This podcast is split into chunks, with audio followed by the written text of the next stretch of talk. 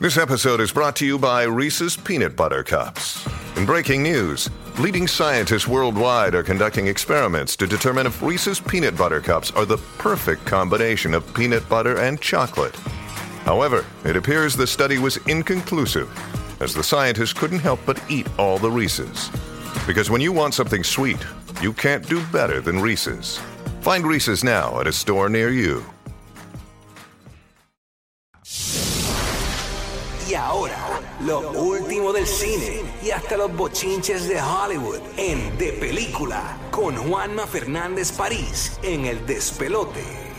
Y aquí está lo último del cine con Juanma Fernández París en el despelote que nos pone adelante con lo último del cine. Buenos días, Juanma, ¿qué es lo que está pasando? Pero más, mira.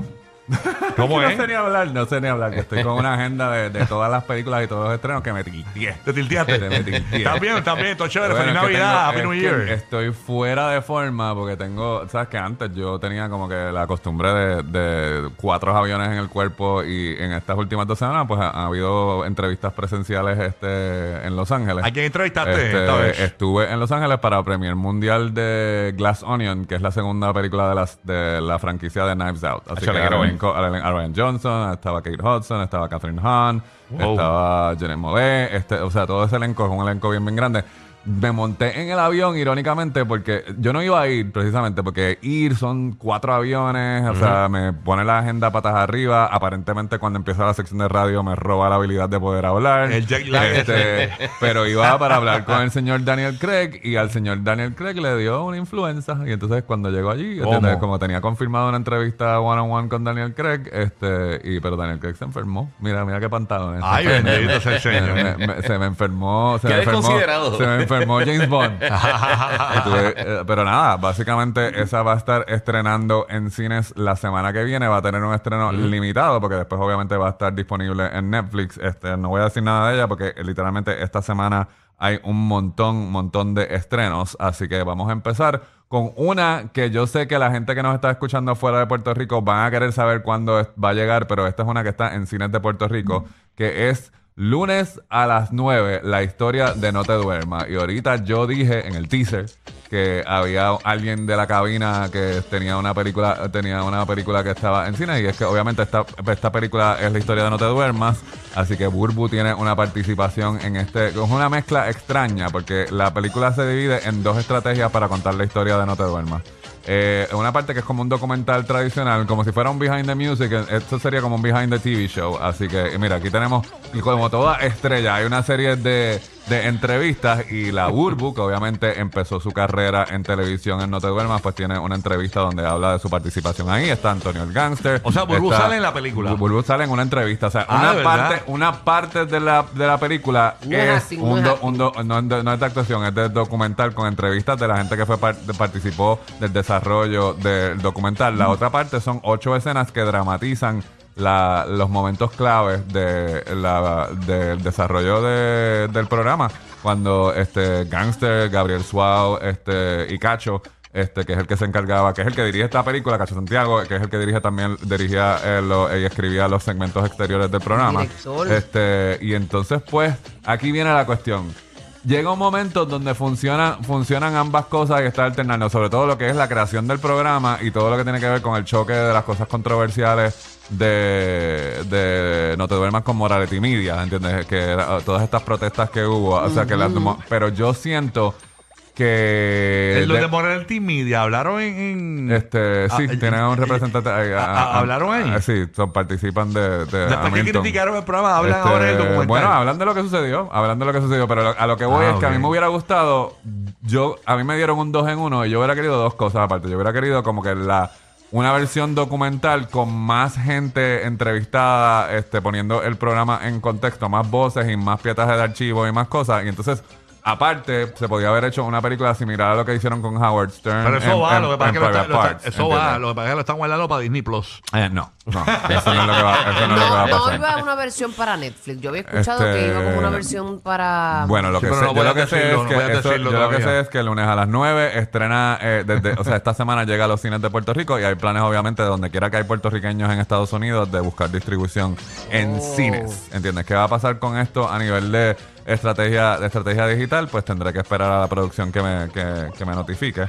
Este, pero lo que te digo es que siento que que solamente en momentos funciona el tener ambas cosas, la dramatización y la, la, la, la forma tradicional del documental, ¿entiendes? Y, y Ok. siento que, que, o sea, me hubiera gustado que los separaran, ¿entiendes? Si me vas a hacer una Hacer un película, documental sí, y hacer hacer un documental y hacer una, Sí, hacer una- la película. otra. Y yo sé que con la boca es un y mix, que, o sea, si es una mezcla, yo sé que con la boca es un mamey y el que está escuchando, eh, el que trabaja en la producción, pues obviamente no voy a presumir, pero tú- probablemente eso era lo que se quería y esto fue lo que se lo, esto fue lo que se logró, pero lo que te, lo que te siento, aquellos que son fanáticos de No te duermas y quieran este revivir y explorar la nostalgia, definitivamente no van a tener el problema que yo Ya, que, che, yo veo este, esas imágenes que- y me da hasta sentimiento. Sí, bueno. Veo el guineo y me dan ganas de llorar. Este, no, pero imagínate, de ahí despuntó mi carrera, de ahí, ahí yo conocí a mi esposo, el padre de mis hijos hoy día, tú sabes, de ahí le agradezco mucho, no te duermas. No, y eso es sobre A veces no, pero a veces A, sí. a- a veces no. bueno, pues después, pues, de nuevo, pues no, en la película no dices cuándo no, así que es una pregunta que después podremos pod- podremos hacerle a Bulbo. Pero nada, eso no es lo único lo único que está estrenando en cine. Estrena una de las películas que más me ha gustado durante el año. No me voy a sentar a analizar si va a entrar en el top 10 o no va a entrar en el top 10. Lo que sé es que sí, me gustó muchísimo. Es una película de suspenso y humor negro que se llama The Menu. Y entonces The este, Menu. este es el tipo de película que mientras menos usted sepa de ella, mejor. Porque Sí, yo mano. literalmente no. Yo había visto los posts, había visto los posts y todo lo que tiene que saber es que, mire, hay este chef que es inter- interpretado por Ray Fiennes, que es un chef literalmente estrella, celebridad, solamente sirve a las personas que pueden pagar miles y miles y miles y miles de dólares por una experiencia culinaria. Y él básicamente él ha comprado una isla privada donde entonces hace estas cenas especializadas que solamente esta estrata social eh, privilegiada puede eh, a- a- asistir. Así que la, pel- la película te presenta de que vamos a ver la cena. Está pero buena. entonces, entonces sí. Sí. está muy buena. Pero entonces está el personaje de Anna Taylor Joy, que es la protagonista de The Queen's Gambit, este, y que ha hecho un montón de otras, de, de Durísima otras- esa de otras mujer. cosas, pero eso es lo que, la, lo que la puso en el mapa durante la pandemia. Pues ella interpreta a una que no estaba en la lista de invitados. Y entonces parecería que el meollo del asunto o que el conflicto va a ser el choque entre las, las clases sociales, como que una de estas cosas no es como las otras. O sea, ella es pobre, Eh, que tú ella, dices. ella supone que no está ahí. Pero entonces, precisamente, ahí viene el chef. Tiene una planificación, eh, o sea, el menú y el plan de la cena de la noche. ti- Hay intenciones un poco más siniestras. Es verdad que detrás te viene con sándwiches de simplemente mezcla ahí. que de- de- de- no, Ay, yo los prefiero, No, bueno, ¿entiendes? by no, far. no hay un san- no hay un sándwich de mezcla. Así Ok. que, ¿qué exactamente es lo que sucede y por qué sucede? Este, pues no lo puedo revelar, pero literalmente Ray Fiennes y él- o sea, las mejores escenas son estos choques como que de, gato- de juegos de gato y el ratón entre estos dos personajes, mientras se va generando una tensión brutal. Lo otro que les recomiendo Eso es que- cine, ¿verdad? Es cine, Cine, es cine, cine, que sí. recomiendo que no vaya a ver la película sin haber comido porque los, los hay, Acho, hay sí, todos mano. estos tiros de la comida y, Van a acabar close-up con el ojo y la todo fotografía. Yo estaba El- el- sí. babeándome del hambre. El, el Caribbean Cine va a salir bien con el Obviamente, popcorn. Hacho, ¿qué, qué? o- obviamente después cuando se empieza a trabajar la suspen- la- el suspenso, pues el estómago se aprieta por otras razones, pero que no puedo revelar. Pero la película está bien divertida. Los porque platos de es- comida se ven bien es-. Los platos de comida Se son bien otras... ricos se todos. empiezan ¿Vale a- la pena? Sí, sí, Sí, ¿Puedo, ir, mano. puedo ir con mi niño a verla o no? Bueno, es que tu niño es especial porque tu niño ha visto cosas con tendencias Sí, de sí, horror, así que yo le siento que sí. Este, Sí, sí. Que si le gusta estar La en y estrés y la eso. sangre y todo eso, tiene tendencias de horror la película, es lo único. No Pero quiero no es súper mega no, gráfica, no es, no es como, o sea, se parece a Ready or Not en el sentido del espíritu de, de- del humor negro, pero no es tan violenta gráficamente como, Sí. como es más como olla de presión, de, de tenerte en estrés todo el tiempo, de, de, de, de- Sí, de- sí, de buena, buena. todo, todo, todo el tiempo. Así que. The Menu solamente en cines. Y entonces Netflix, como dije, Netflix sigue eh, con su estrategia de que va a quiere llegar con la mayor cantidad de producciones a la categoría de mejor película en los Oscars. Y Ay, para, recomiéndame cosas de pues, Netflix que no, estoy pero, perdida. tú ves, pero me estás descarrilando la sección porque te voy a recomendar lo que Netflix está estrenando en cines. Porque si no estrena en cine, ¿entiendes? No cualifica, tiene que estar, exhibirse. Así, que, eh, así que esta semana llega la exhibición limitada en las salas de Fine Arts de dos de los estrenos que se supone que estamos buscando, que es eh, la película nueva de Alejandro González Iñárritu, que es Bardo, que básicamente es sobre esta crisis. Es, esta es una película que no es para todo el mundo porque es de realismo mágico, es una crítica de este periodista aclamado que está teniendo como que esta crisis existencial. Así que es una película con mucha metáfora visual, con mucho. li- Es una película bien bonita, bien profunda, pero dura casi tres horas, ¿entiendes? Así que eh, eh, literalmente yo tengo que contratar. Yo tengo que contratar a Bulbo y que sea, verla, que sea mi verla. traductora. Yo hago las reseñas y ella me traduce la, la- la- Tres la- la horas. reseña. Ay, ay, ay. Tres horas, pero Calle, definitivamente es un trabajo espectacular llévate a, nivel, víveres, a- a víveres. nivel cinematográfico. Hay que, hay, Así- que, hay que hacer el cepillo de dientes y la pasta de dientes para allá. Así que aquellos que son fanáticos de este director, él es el director de Birdman, es el director de Babel, es el director de Amores Perros, pues Sí. definitivamente eh, deben ver la película en la pantalla. De hecho, yo no me imagino ver esta película en Netflix. Si, la va- si le interesa verla, véala, véala, véala en el cine. me gusta así que la lo pongan a pensar. La Sí. otra es no Guillermo del Toro, que estrena su versión de Pinocho, pues precisamente como esa también, que la están sometiendo, no para mejor, en los Oscars no va a competir en la mejor eh, categoría de animación. La están sometiendo exclusivamente en la categoría de mejor película. Así que esto es stop motion, es la historia de Pinocho filtrada a través de la sensibilidad de Guillermo del Toro y también va a estar en cines durante una semana, empezando desde esto. Esto es en Fine Arts y también para aquellos que los que nos están escuchando fuera de Puerto Rico, estas dos películas